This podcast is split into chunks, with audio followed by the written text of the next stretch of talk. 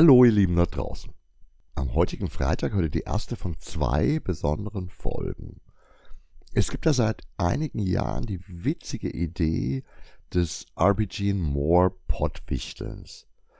Und ich habe mich breitschlagen lassen, mitzumachen. Das Ganze ist eine tolle Idee. Ich hatte eigentlich ein bisschen Angst, dass ich die zwei Podcasts nicht unterbringe, aber Philipp Lohmann von Nerds gegen Stefan und dem niveauvollen Trash Talk hat nicht locker gelassen. Philipp ist ein witziger Typ, hat immer wieder gute Ideen. Er war in seinem Podcast ja auch schon öfters mit dabei. Also gut. Dann habe ich unsere zugewichteten Fragen bekommen. Und die waren uns echt ziemlich auf den Leib geschneidert. Danke dafür an den Ideengeber Moritz Böger von hochleveln.de. Ich hoffe, du hörst diesen Beitrag ich habe mir wirklich viele Gedanken darüber gemacht, wie ich diesem großen Thema gerecht werden kann. Die Frage von heute lautet folgendermaßen. Welche Autoren oder Autorinnen haben deiner Meinung nach das Genre Fantasy oder Science Fiction am meisten geprägt und warum? Da ich mich selbst schon oft zu diesem Thema oder zu ähnlichen Themen geäußert habe und dadurch wahrscheinlich auch einen eingeschränkten Blickwinkel habe, das Thema aber eigentlich unglaublich toll und interessant finde, habe ich mich einfach mal dazu entschlossen, die Frage weiterzureichen. Der Plan war, ich stelle sie einer Reihe von Menschen, die fest in der Szene verankert sind, Profis sozusagen. Immerhin stammen drei der Antworten aus dem Mund von Kurt Laswitz Preisträgern. Okay, den Anfang habe ich mit Horst Ilmer gemacht.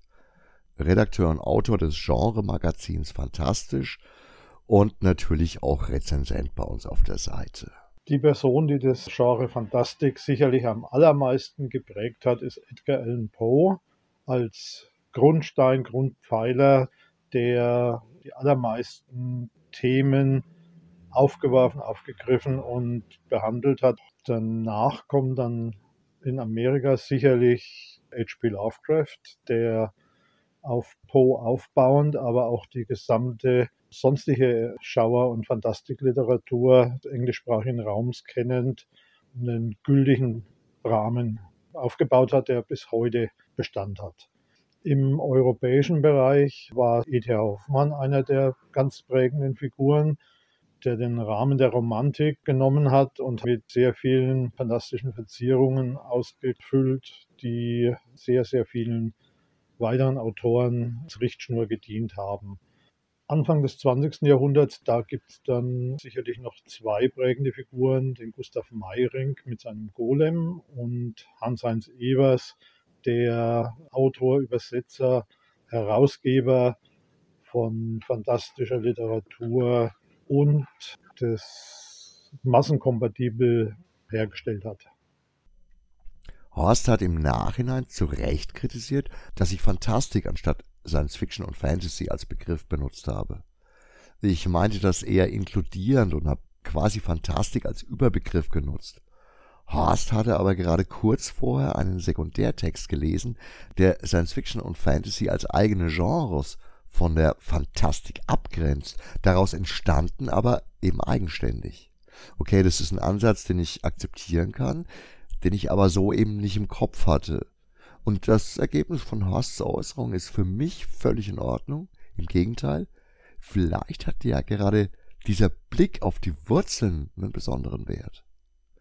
Als nächstes habe ich von Eiki Mira einen Audioschnipsel bekommen, was mich ganz besonders gefreut hat. Die diesjährige Kurt Laswitz Preisträgerin ist eine sensationelle Autorin und verfügt aber gleichzeitig über profunde Kenntnisse und ein unglaubliches Wissen im Genre. Hallo, ich bin Aiki Mira. Ich schreibe Romane, Kurzgeschichten und Essays und fühle mich in der Science Fiction und in Hamburg zu Hause.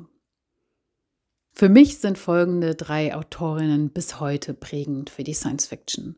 An erster Stelle möchte ich Karl-Heinz und Angela Steinmüller nennen, deren Roman Andimon mich in jungen Jahren sehr beeindruckt hat und deren Romane, wie ich finde, bis heute relevant sind.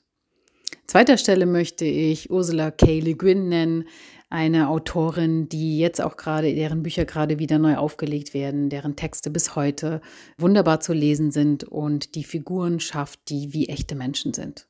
Und an dritter Stelle möchte ich die durchaus kontroverse James Tiptree Jr. nennen, die in Kurzgeschichten brilliert hat, die bis heute stilistisch unglaublich vielfältig sind und unerreichbar sind. Ein Phänomen, das sich nicht nochmal wiederholt hat und zeigt, dass Kurzgeschichten wirklich auch eine hohe Kunst sein können. Ja, das war's. Ich danke euch. Und natürlich darf dann auch unser Local Hero Christian Endres als Vollprofi nicht fehlen. Christian Endres, Autor, Journalist und Comicredakteur. Mary Shelley und H.G. Wells haben auf alle Fälle früh gezeigt, wie sehr die menschliche Hybris in Bezug auf äh, künstlich erschaffenes Leben uns und die Science Fiction umtreibt und auch langfristig umtreiben wird. Tolkien hat der Fantasy viele inhaltliche Standards und Tropen geschenkt, aber auch formale Dinge etabliert. Ich denke da an die aus heutiger Sicht klassische Trilogie, auch nur die Landkarte im Buch. William Gibson ist seit 40 Jahren der Gottvater des Cyberpunk und wann immer es um digitale Welten, Virtualität, äh, Kybernetik, Posthumanismus, also um alles davon geht, dann folgen wir seinen Fußspuren. Terry Pratchett hat in seinen Romanen über die Scheibenwelt gezeigt, wie man Witz und Weisheit verbindet und dass die Fantasy zwischen Rassismus und Fortschritt im Grunde jedes Thema unserer realen Welt aufgreifen und verarbeiten kann. Ja, und dann gab es da noch diese nette Begegnung mit Michael Hirzi, einem Science-Fiction-Autor aus Österreich. Entschuldigt bitte den schlechten Ton, es war wirklich laut außenrum. Michael Hirzi, Autor von Science-Fiction-Romanen aus Österreich. Ich denke, einen ganz wichtigen Einfluss für Cyberpunk hatte definitiv William Gibson äh, im Horrorgenre und ich glaube für die Fantastikers alles ist es H.P. Lovecraft und nie zu unterschätzen im modernen Bereich bei der Hard Science Fiction Brandon Q. Morris. In dieser Sammlung von O-Tönen ohne echtes Konzept gab es natürlich irgendwie Nachzügler, die aber natürlich keine Nachzügler waren, weil es ja kein Konzept gab. Ich habe mich auf jeden Fall mega gefreut, dass ich auch von Tom Finn noch was bekommen habe. Ich bin Thomas Finn, Schriftsteller und habe meine Karriere vor knapp 35 Jahren mit Publikationen für Pen- und Paper-Rollenspiele begonnen. Seit 20 Jahren schreibe ich vorwiegend fantastische Thriller und Jugendbücher. Die Frage ist natürlich sehr weit gefasst. Wir stehen alle auf den Schultern von Titanen und da wird man wohl immer wieder die gleichen Namen hören. Also zum Beispiel Edgar Allan Poe, Mary Shelley, H.P. Lovecraft, Henry Rider Haggard, J.R. Tolkien. Ich glaube auch nicht, dass man das jetzt weiter erklären müsste. Was für mich immer viel entscheidender war, war eigentlich wie zu wissen, wessen Werke mich und meine Arbeit beeinflusst haben. Und da stechen zwei Namen hervor, nämlich Barbara Hempley und Tim Powers. Barbara Hempleys Romane waren und sind mir eigentlich immer noch ein Vorbild in Sachen Fallhöhe und überraschender Wendung. Und Tim Powers Arbeiten bestechen durch eine einzigartige Kuriosität. Danke für diese ganzen tollen Aussagen. Und jetzt bleibt es halt irgendwie an mir, ein kurzes Resümee zu fassen. Allein die Vielfalt zeigt, dass es die unterschiedlichsten Sichten geben kann. Das liegt mit Sicherheit auch an der Mannigfaltigkeit des Genres. Die Teilaspekte aufzudröseln ist aber für heute auch wieder viel zu mächtig. Im Großen und Ganzen gibt es einen deutlichen Unterschied zwischen Autorinnen und Autoren, die sozusagen vorbereitend für die moderne fantastische Literatur verschiedene Spielarten des Genres geprägt haben und andererseits eben die Autorinnen und Autoren, die dann wiederum neue Ideen eingebracht haben und sozusagen zu Blaupausen verschiedener Begrifflichkeiten geworden sind. Dabei spielt unter anderem auch Zeitgeist eine Rolle, wie im vergangenen Jahrhundert die Angst vor der Atombombe oder der Kalte Krieg.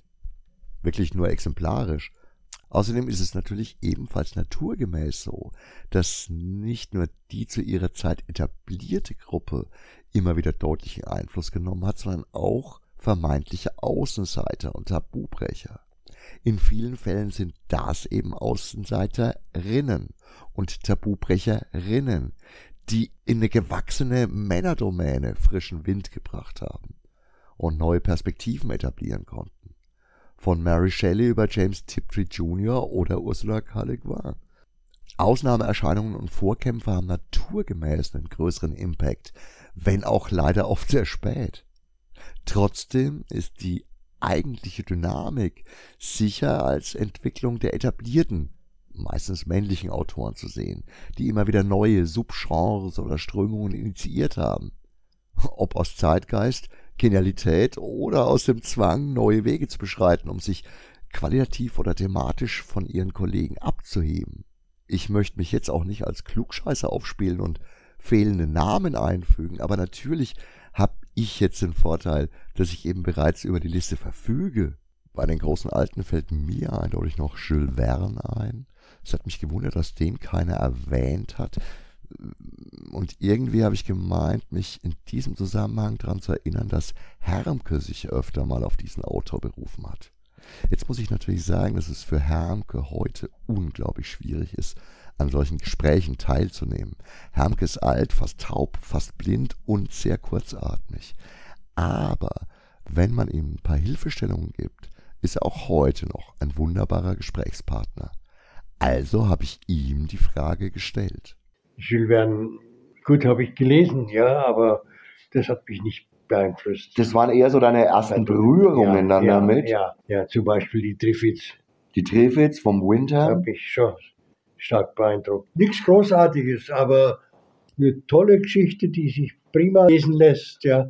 Die auch dreimal, glaube ich, verfilmt worden ist. Oder auch Leben ohne Ende. Aber die beiden Autoren haben ja sonst relativ wenig Einfluss auf die Science Fiction, glaube ich, gehabt, oder? Ich halte die eher für so One-Hit-Wonder. Also mich haben sie beeindruckt, beide. Damit ist es ja subjektiv richtig. Ja. Genau, Ja. hast du recht. Was für dich natürlich auch immer so ein, so ein ganz extremes Werk ist, das du mir auch sehr, sehr früh angeraten hast, das war von der Ursula K. Le Guin, der natürlich. Planet der Habenichts. Also, Natürlich, das ist nach wie vor erster, zweiter, dritter Platz von allen, die ich je gelesen habe. Ganz vorne, ganz wichtig und hat mich unglaublich beeindruckt. Ja. ja. Also die Frau ist mit Sicherheit auch eine ganz, ganz wichtige Frau Ja. in der Science-Fiction-Literatur. Aber was ist denn so für dich mit den, ja, mit den relativ frühen Klassikern? Also viele Menschen sehen ja zum Beispiel auch den Krieg der Welten als was ganz, ganz Besonderes. Sehe ich nicht als was Besonderes. Hatte ich war wahrscheinlich zu früh auch, um dich Ja, selbst nochmal zu treffen. Aber da haben wir doch schon ein paar sehr, sehr schöne Sachen. Also bei dem Leben ohne Ende vom Stuart, das ist halt so ein ganz, ganz interessantes, fast humanistisches Buch von jemand, der alte Werte in eine neue Welt retten will und, und einsieht, dass er das nicht kann. Ne? er scheitert auch. Muss er Ja. zwangsläufig scheitern, weil er kann nicht diese harten Maßnahmen ergreifen, die eigentlich Notwendig wäre notwendig gewesen wären. in der neuen, in der neuen ja, Welt. Das ja. schafft er nicht, ja. Dadurch richtet er ja auch sogar Schaden an, dadurch, dass ja, er keine harten Entscheidungen treffen möchte, der Isherwood Isherwood, ja. Oder die Scharlachpest fällt mir gerade ein. von Jack London. Ja, das war eine Fortsetzungsgeschichte in der Zeitung und äh, hat mich unheimlich beeindruckt. Von dem ganzen Zeug, was ich damals gelesen habe aus der Zeitung, war das, ist das das Einzige, was sich mir eingeprägt hat. Mhm. Was ich heute noch viel erzählen könnte, noch und noch, nach all den Jahrzehnten. Da sieht man auch schon, aus wie vielen verschiedenen Genres oft sich dann fantastische Themen Ja. entwickelt haben. Ne? Ja, Weil das heißt ja sogar bei Karl May, die haben vielleicht sogar dadurch, dass sie eben nicht dafür bekannt sind, dann häufig auch nochmal ihren ganz, ganz eigenen Einfluss auf die fantastische Literatur gehabt. ja, Meinst du, dass plötzlich fantastische Themen auch legitim waren und dann haben auch andere Autoren sich mal da reingetraut? ja, ja, das denke ich schon.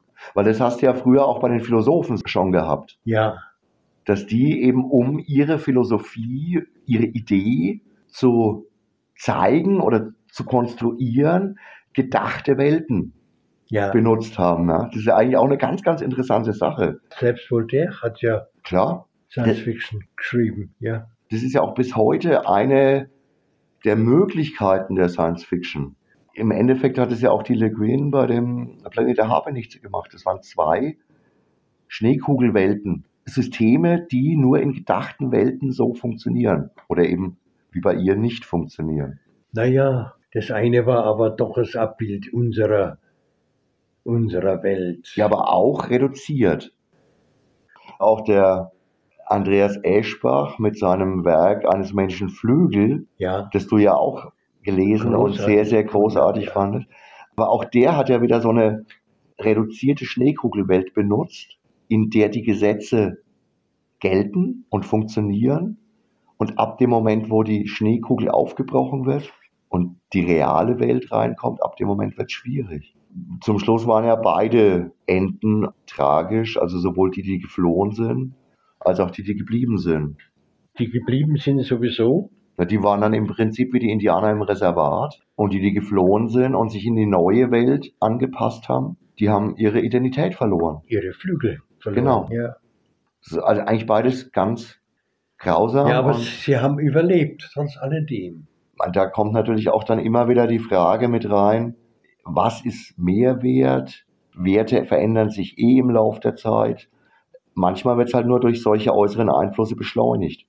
Ja, Da bist du fast beim selben Thema wie beim Ischer bei Leben ohne Ende. ja stimmt. Werte verändern sich manchmal Ja, durch äußere Einflüsse schneller und Ja. heftiger. ja, Wenn du jetzt auf die Fantasy guckst, also ich meine, allgemeine Antwort wäre mit Sicherheit Tolkien, ja, den kann man natürlich auch nicht wegdiskutieren. nein. Gab es da für dich auch ähnliche wichtige Werke und wichtige Autorinnen oder Autoren? Der gab schon auch sehr interessante Werke, zum Beispiel Der Fluch der Zigeunerin. Kennst du das? Hast Ja. du das gelesen? Ja, Ja, das ist ein Pseudonym. das war die Megan Lindholm. Ja, Ah, okay, das, Das wusste ich gar nicht. Megan, Lindholm und dann Robin Hobb. Ist auf jeden Fall eine ganz, ganz wichtige ja Autorin. das auch kannst du laut sagen. bin ich bei dir. Die hat auch, glaube ich, relativ viel verändert. Also ich finde, es waren jetzt doch nochmal ein paar schöne, ergänzende Sachen. Also sehr subjektiv, Ja, sowieso, ja. aber das ist ja okay. Äh, Ich, äh, ich war immer subjektiv. Ich habe das auch nicht versteckt. Ja, Stimmt. Ist auch eine deiner Stärken mit. ja. Das Gespräch war insgesamt sehr lang und ihr habt jetzt natürlich eine stark gekürzte Version gehört, bei der ich einige seiner Gedanken noch zusammengefasst habe. Ich habe den Austausch mit Hermke trotzdem wieder mal genossen. Obwohl wir uns täglich sehen, ist nicht oft die Zeit dafür. Und tatsächlich hat Hermke immer neue Gedanken gesponnen und wir sind dann noch bei weiteren Autoren gelandet, die weniger subjektiv sind und eindeutig den gefragten Stellenwert haben also quasi in der Aufzählung fehlen. Asimov und Brunner. Solche Leute wie den Brunner und den Asimov, bei denen glaube ich auch wirklich, dass die sehr, sehr viel Einfluss auf viele Dinge gehabt haben, weil sie halt, Wobei Branner mir ja doch weit mehr beeindruckt hat. Beeindruckt. Brunner hat halt eher so eine Voraussicht im dystopischen Sinne gehabt. Im sehr dystopischen Sinne, ja. Und Asimov hat halt eher konstruktiv technisch die Sachen versucht zu verstehen und äh, weiterzudenken. Häufig wirklich konstruktiv technisch. Ja, Also ich halte den Asimov zum Teil sogar für einen Utopisten. Das hast du ja bei den Psychohistorikern sogar. ja, ja, natürlich. Das ist ja genau der Versuch, ja, wie kann man die Zukunft besser gestalten. ja. Also schon auch interessant. Zum Schluss bleiben halt die Sachen, die einen wirklich möglicherweise sogar auch geprägt haben. Mm, Planet der Habenichtse hat mich geprägt. Hat mich geprägt. Obwohl es äh, unmöglich ist, ne? also mit uns Menschen, wir sind keine Engel, wir sind Menschen, ist es unmöglich, das so zu sehen, das du, durchzuziehen. Aber es ist völlig wurscht. Trotzdem hat es mein Gedenken beeinflusst. Schöner Gedanke. Ja, stark. Lustigerweise ist das jetzt eigentlich sogar schon eine Überleitung zum nächsten Thema, weil genau darum dreht sich nämlich die zweite Frage. Danke dir, Fatih. Das war jetzt arg schön. Ich freue mich sehr, dass wir da noch ein paar Worte zusammen drüber gewechselt haben. Und ich glaube, das war jetzt einfach ein krönender Abschluss für die Folge. Und mit diesem krönenden Abschluss, denke ich, haben wir alle zusammen die Frage sehr gut beantwortet und aufgezeigt, wie vielfältig man dieses Thema beantworten kann. Ich bin begeistert, dass so viele weibliche Namen gefallen sind. Ich selbst wäre da auch um Mary Shelley auf keinen Fall rumgekommen. Jetzt hoffe ich mal, lieber Moritz Böger, dass dir unsere Antworten auf deine Frage gefallen haben. Natürlich kannst du so ein Thema in der Kürze nicht komplett ausloten. Die Idee war es, die Vielfalt aufzuzeigen und euer aller Interesse zu wecken. Wenn wir das jetzt geschafft haben, euch Lust auf mehr zu machen, kann ich nur empfehlen, einschlägige Sekundärwerke zu bemühen oder einfach im Laden das Thema zu vertiefen. Gerade die Samstage bieten oft eine fruchtbare Plattform, um sich zu informieren oder auszutauschen. Wie ihr seht, sind wir als Ladencrew nicht die einzigen, die Ideen oder Informationen zu allen möglichen Themen haben. Der Laden ist auch eine Plattform zum Austausch in einem Genre, das unendlich viele Facetten birgt. Vielleicht ja wirklich bis morgen. Oder eben bis demnächst. Für heute sage ich erstmal Ciao, Arrivederci, euer Gerd.